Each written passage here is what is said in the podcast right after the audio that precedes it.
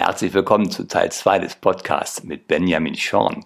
Benjamin Schorn ist Forensic Investigation Specialist bei einer sehr großen Wirtschaftsprüfungsgesellschaft und er redet heute im Podcast mit mir über Forensik, Wirtschaftskriminalität und vor allem die motivationspsychologischen Anreize von Straftätern, aber auch was wir daraus aus Befragungstechniken und Verhandlungsführungen im Verkauf von ihm lernen können. Freuen Sie sich auf diese Folge. Mein Name ist Mario Büstorf und mit mir werden Sie hier in diesem Podcast oder in einem meiner Seminare lernen, was die Körpersprache und vor allem die Mimik Ihres Kunden Ihnen sagt. Und das Ganze natürlich, ohne dass Sie dicke Fachbücher wälzen müssen.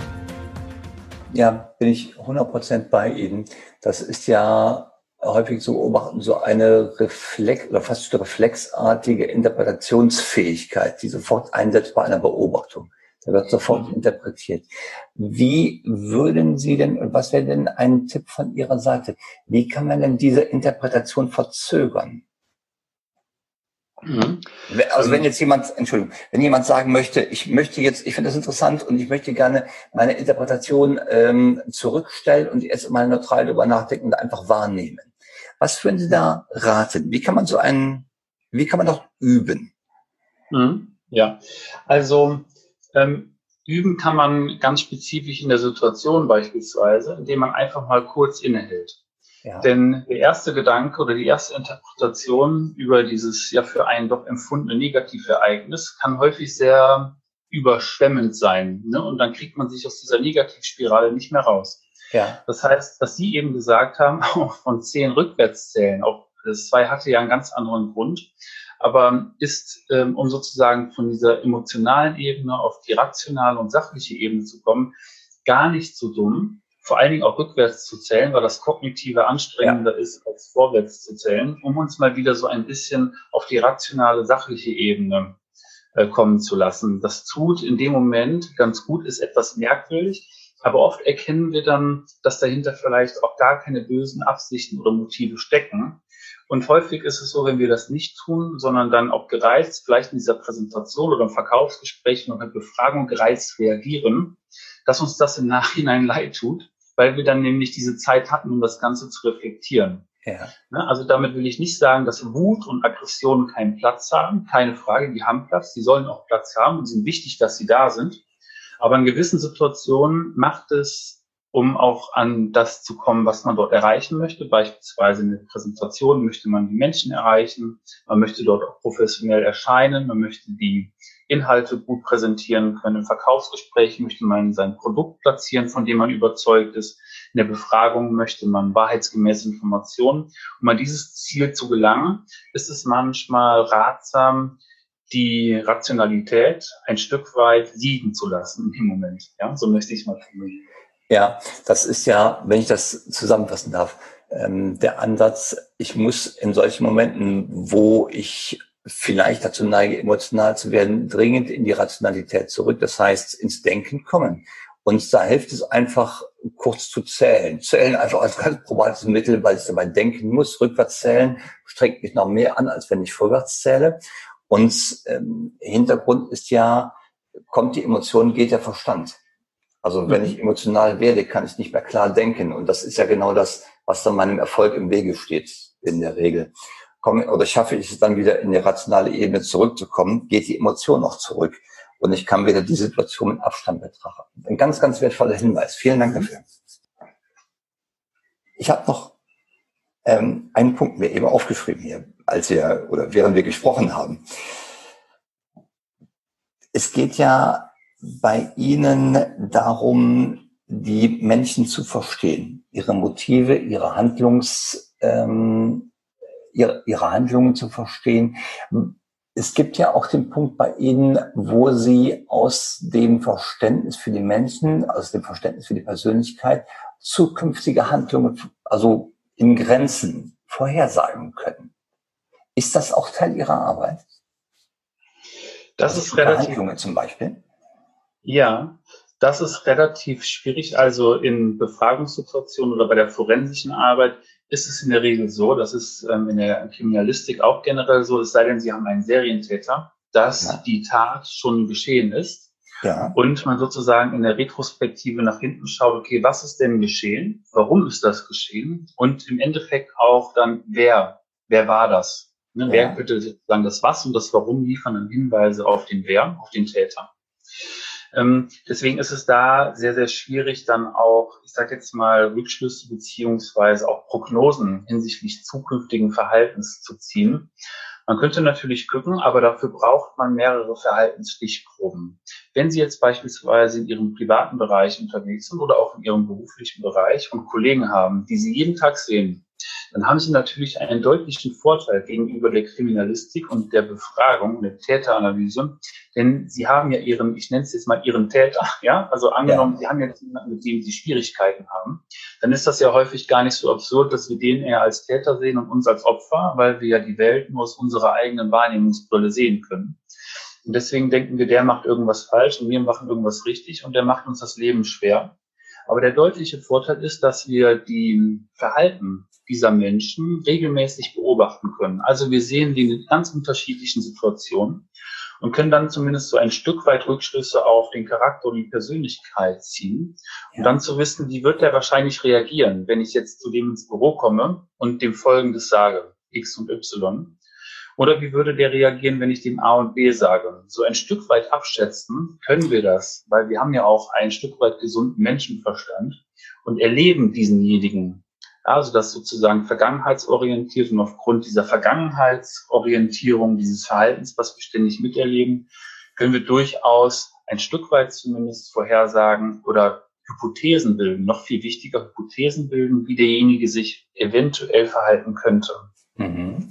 Ein Meister dieser Vorhersagefähigkeit sind ja Kinder, finde ich.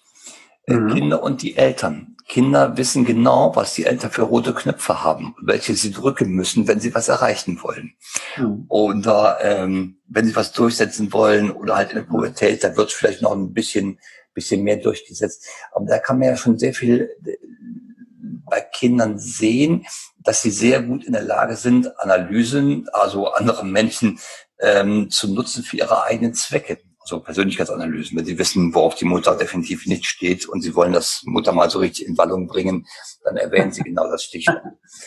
Und ich würde gerne noch mal einen Schritt zurückgehen zu dem Oberbegriff, also Motivationspsychologie von Wirtschaftsstraftätern. Mhm. Das ist ja jetzt wirklich ein sehr großes, sehr komplexes und sehr vor allem individuelles Feld, wie wir gerade mal gesehen haben. Was ja. ist denn ähm, was ist denn Ihr roter Faden in der Motivationspsychologie von Wirtschaftsstraftätern? Oder was, was ist das Ziel, auf das Sie hinarbeiten? Geht es darum, jeden einzelnen Fall zu betrachten oder geht es darum, dass Sie, ähm, dass Sie generell verstehen möchten, was treibt Straftäter an? Worum geht es Ihnen da? Ja, also genau, es geht erstmal grundsätzlich darum zu verstehen, was Menschen dazu anleitet, so zu handeln, wie sie handeln, vor allen Dingen ja. in diesen Situation und dass bei Wirtschaftsstraftätern sozusagen dieser Satz Menschen, die wenig zu verlieren haben, die werden straffällig, ja, also auch wie Bandenkriminalität oder Menschen, die mhm. beispielsweise keine finanziellen Mittel haben und so weiter. Das wird bei Wirtschaftsstraftätern auch bei gut verdienenden Managern häufig außer Kraft gesetzt. Und das ist eine Frage, die mich interessiert. Und vor allen Dingen aber auch, wie kann man das reduzieren, das Ganze? Und dazu ist es wichtig, ein Stück zu verstehen, wie das passiert, warum Menschen in diese Motivation kommen. Und es gibt, ja. wenn man die Forschung dazu anguckt, ähm, drei Bestandteile, die im Wesentlichen dazu notwendig sind, die Voraussetzungen setzen, damit jemand wirtschaftskriminell wird. Und das ist zum einen ein gewisser Druck, der verspürt wird bei den Menschen. Ja. ja. Das ist die Gelegenheit, die wahrgenommen werden muss. Und das ist eine Rationalisierung der Tat. Und ich würde, wenn Sie möchten, kann ich Ihnen die drei Bestandteile gerne ein bisschen genauer erläutern. Dann können gerne, wir auch die zu Verhandlungen dann wieder bekommen. Ja, sehr gerne. Mhm, gerne. Und zwar ist das, wenn wir uns den ersten Bestandteil anschauen, den Druck, mhm. ganz individuell wahrgenommen, dann ist dieser Druck immer auch ein Bestandteil einer sogenannten im Englischen Non-Shareable Information, einer sogenannten unteilbaren Information, einer Information, die sozusagen nicht kommunizierbar ist mit anderen Menschen. Dazu ein ganz klassisches Beispiel. Stellen Sie sich vor, Es gibt einen Arbeitnehmer in einem Unternehmen und dem wird eine Beförderung versprochen in den nächsten drei Monaten. Und der fährt nach Hause zu seiner Familie und feiert das, ne, stößt an mit Sekt und Champagner und so weiter und die freuen sich und beschließen sogleich, okay, wir kaufen uns jetzt das neue Auto oder wir nehmen uns eine Hypothek auf für ein neues Haus und so weiter. Ja, also weil mit der Beförderung kommt ja auch mehr Geld und so weiter. Und die Gehaltsaussichten sind dann dementsprechend stärker. Und dann erfährt derjenige kurz davor, ähm, dass er diese Beförderung nicht bekommt, sondern dass die Stelle extern besetzt wurde. Und jetzt passiert etwas in demjenigen, nämlich das ist ein für manche Menschen derart schambehaftetes Gefühl, dieses Versagen, dass derjenige diese Information, dass er diese Beförderung nicht bekommt, für nicht kommunizierbar hält, auch mit seiner Familie, mit seinen Freunden. Denn was passiert denn, wenn derjenige jetzt nach Hause fährt und das allen mitteilt? Wie enttäuscht?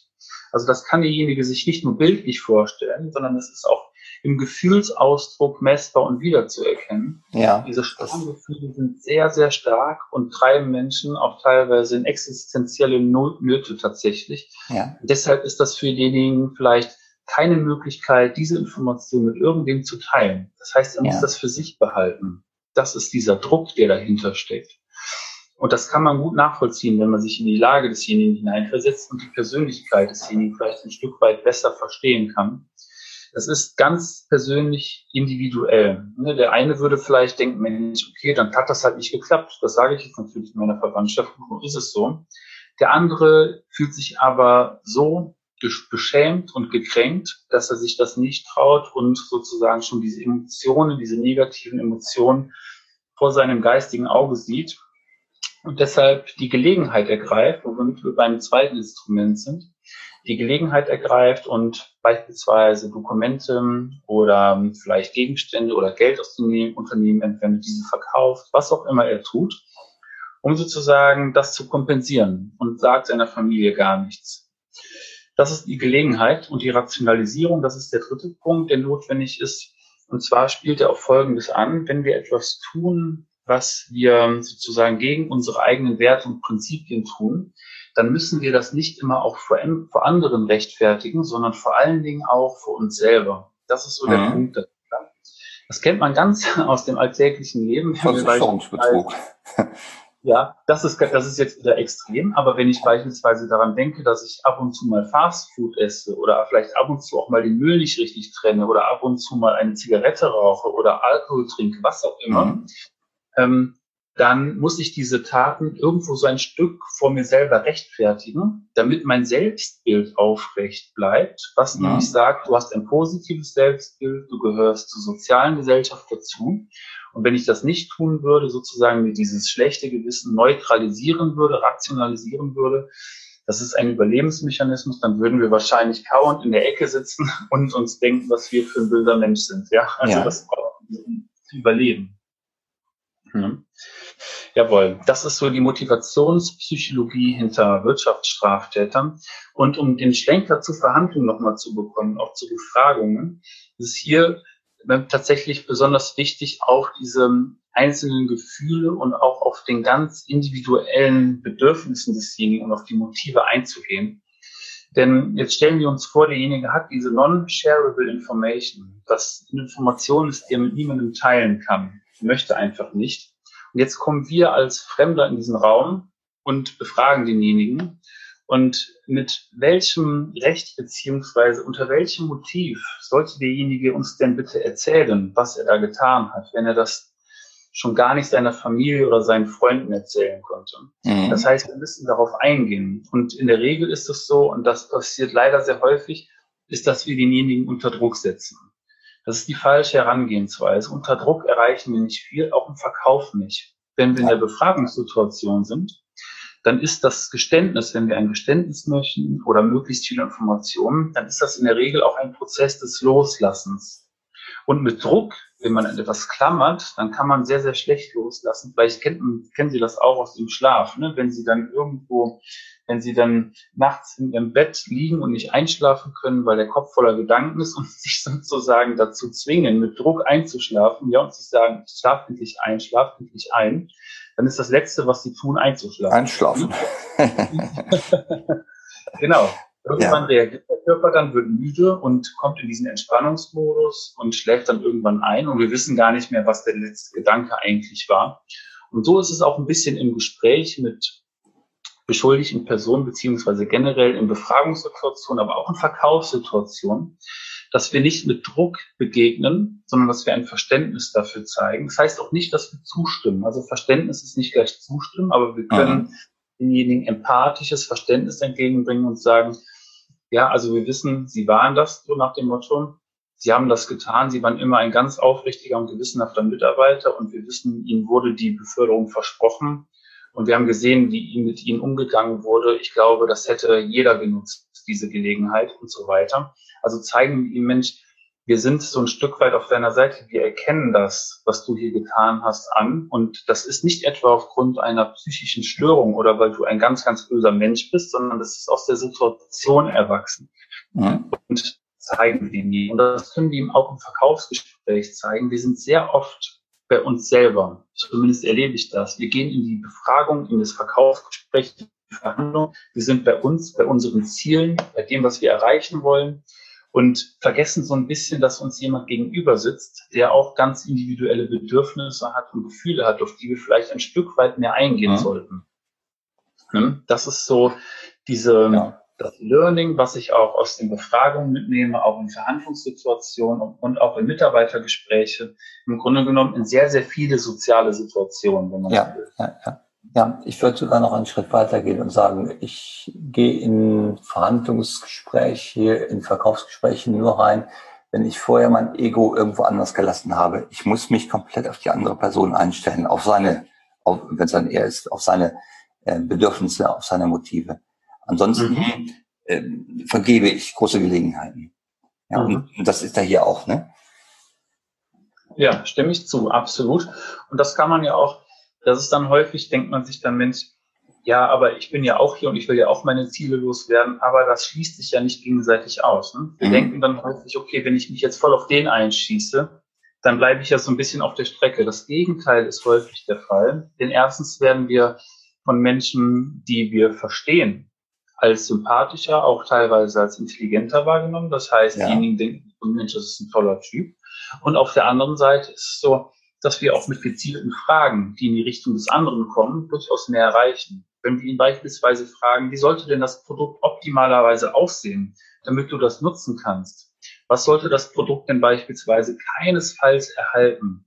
Mhm. Ähm, was Ne, wenn du dir das Produkt vorstellst oder dein Chef sich das Produkt vorstellt, was würde der jetzt dazu sagen? Was würde ja. dem Einfluss noch Verbesserungspotenzial ja. Genau, wann wäre der zufrieden? Ja. ja. Ja, das genau. sind ja ganz viele, ganz wertvolle Impulse gerade, die wir bekommen hier an dieser Stelle. Und ich bedanke mich dafür, Herr Schorn. Ganz, Gerne. ganz herzlich. Bei mir ist aber immer noch einen Grundsatz. Und zwar ist das, der Gast hat immer, wirklich immer das letzte Wort im Podcast. Und ich würde, bevor wir dazu kommen, aber noch eine Frage haben. Und zwar, wer jetzt sagt, äh, was ich da gehört habe von dem Herrn Schorn, das ist interessant. Und ich würde gerne ein bisschen mehr äh, dazu äh, in Erfahrung bringen. Wie kann man sie denn überhaupt erreichen? Oder vielleicht dann die Verbindung für welche Leistungen kann man sie erreichen? Können Sie das noch ganz kurz zeigen, bitte? Ja, gerne, klar, mache ich das. Also Sie können mich erreichen unter meiner Homepage, ganz klassisch und unkonventionell www.benjaminschorn.de, das ist mein Vor- und mein Nachname. Dort ja. gibt es auch ein Kontaktfeld. Äh, für welche Leistung genau? Also ich bin systemischer Coach, das heißt im One-on-One -on -One beschäftige ich mich oder bin Sparringpartner auch für Fach- und Führungskräfte in allen möglichen Belangen, freue mich da über jede Anfrage ganz klar und äh, biete Seminare an äh, aus den Erkenntnissen der Kriminalpsychologie, aus der Kriminologie, der Täterpsychologie in Kombination mit den Erkenntnissen aus der systemischen Psychologie. Ganz, ganz spannende Erkenntnisse im Bereich der Mitarbeiterführung, in Verhandlungssituationen, in kritischen Situationen, in Konfliktsituationen. Also die Bandbreite ist ähm, relativ breit, was das menschliche Verhalten angeht und die menschliche Psyche. Falls Sie da Interesse haben, sehr, sehr gerne. Ich freue mich da über jede Anfrage und natürlich auch über jedes Feedback. Gerne. Ja, ja. Und die Homepage, die verlinken wir auch noch im Podcast wer jetzt das beim Autofahren nicht mitschreiben konnte, der kann dann immer noch auf die Homepage gucken, hier in den Podcast und dann sich ihre Seite dort herausfinden oder draufklicken und direkt dorthin gelangen. Ja, gerne, klasse. Ja, da der Gast immer das letzte Wort hat.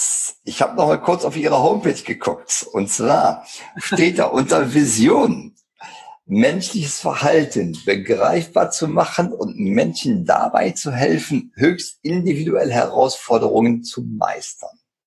Möchten Sie noch was dazu sagen oder das noch ergänzen? Nein, das trifft es schon ähm, auf den Kern tatsächlich. Also das ist auch tatsächlich meine Vision, so ein Stück weit das Begreifbare, Antastbarer zu machen ja. und auch in Situationen, gerade auch in kritischen Situationen, auch zu stärken. Wunderbar. Herr Schorn, ich danke Ihnen ganz, ganz herzlich für die Anfrage, die Sie geschickt haben. Ich danke Ihnen ja. für die Zeit, die Sie sich genommen haben. Ähm, jetzt, wir haben gerade jetzt einen Montagnachmittag, eigentlich schon den frühen Abend. Das heißt, wir haben die Zeit jetzt gerade genutzt nach Feierabend, wo wir noch den Podcast hier per Zoom aufnehmen. Und ich danke für Ihre Bereitschaft, auch äh, zu Ihren Themen zu sprechen. Das hat mich unheimlich gefreut und ich bin ganz sicher, da sind ganz viele, wir sagen, Nuggets dabei, für die Menschen im Verkauf, die aus ihren professionellen Befragungstechniken oder äh, aus ihrer ähm, wirtschaftspsychologischen Sicht ganz viele Dinge mit herausnehmen können und für ihren Alltag im Verkauf auch benutzen können. Oh Gott, und jetzt habe ich gegen meine eigene Regel verstoßen. Der Gast hat das letzte Wort. Herr Schorn, ja. Sie sind dran. Ja, es hat mir auch, Herr Büstorf, es hat mir große Freude bereitet. Vielen Dank, dass wir das hier zusammen so gestalten konnten. Fand ich richtig klasse. Und ja, ich merke gerade, ich bekomme so ein bisschen Hunger und glaube, ich werde mir jetzt ein paar Haferflocken mit äh, Zwieback. ich wünsche guten Appetit. Dankeschön. Also, bis bald. Ja, schon, danke. Tschüss. Tschüss. Wenn Sie jetzt noch etwas mehr möchten, äh, Seminare oder Präsenztrainings führe ich im Moment natürlich wegen Corona nicht durch. Das ist erstmal ausgesetzt, bis wir da wieder Corona-frei sind. Wer aber die Zeit nutzen möchte, ich habe einen fantastischen äh, Online-Kurs auf die Homepage gestellt. Und zwar ist das der Kurs Körpersprache deuten für Menschen im Verkauf. Äh, darin lernen Sie ganz systematisch die Körpersprache des Kunden wahrzunehmen, also nicht nur zu sehen, sondern wahrzunehmen, die richtig zu interpretieren und dann natürlich auch äh, auf der Tonspur damit umzugehen. Und also wie spreche ich meine, das was ich gerade gesehen habe beim Kunden an der Körpersprache, was spreche ich, äh, wie spreche ich das denn an? Und das Ergebnis sind noch tiefere, bessere und aufrichtige Gespräche, was natürlich auf die Kundenbindung einzahlt und vor allem aber auch auf die Erfolgsquote in der Neukundengewinnung. Also, wer die Zeit nutzen möchte, ich verlinke das unten rein in die Show Notes und ich wünsche erstmal eine, ja, was wünsche ich mir in Corona-Zeiten? Ich wünsche äh, trotzdem eine gute Kundenbindung. Nutzen die Zeit, um mit bestehenden Kunden den Kontakt noch zu intensivieren, auch wenn man sie gerade nicht so häufig sieht. Machen Sie eine gute Woche draus und bis zum nächsten Mal. Tschüss.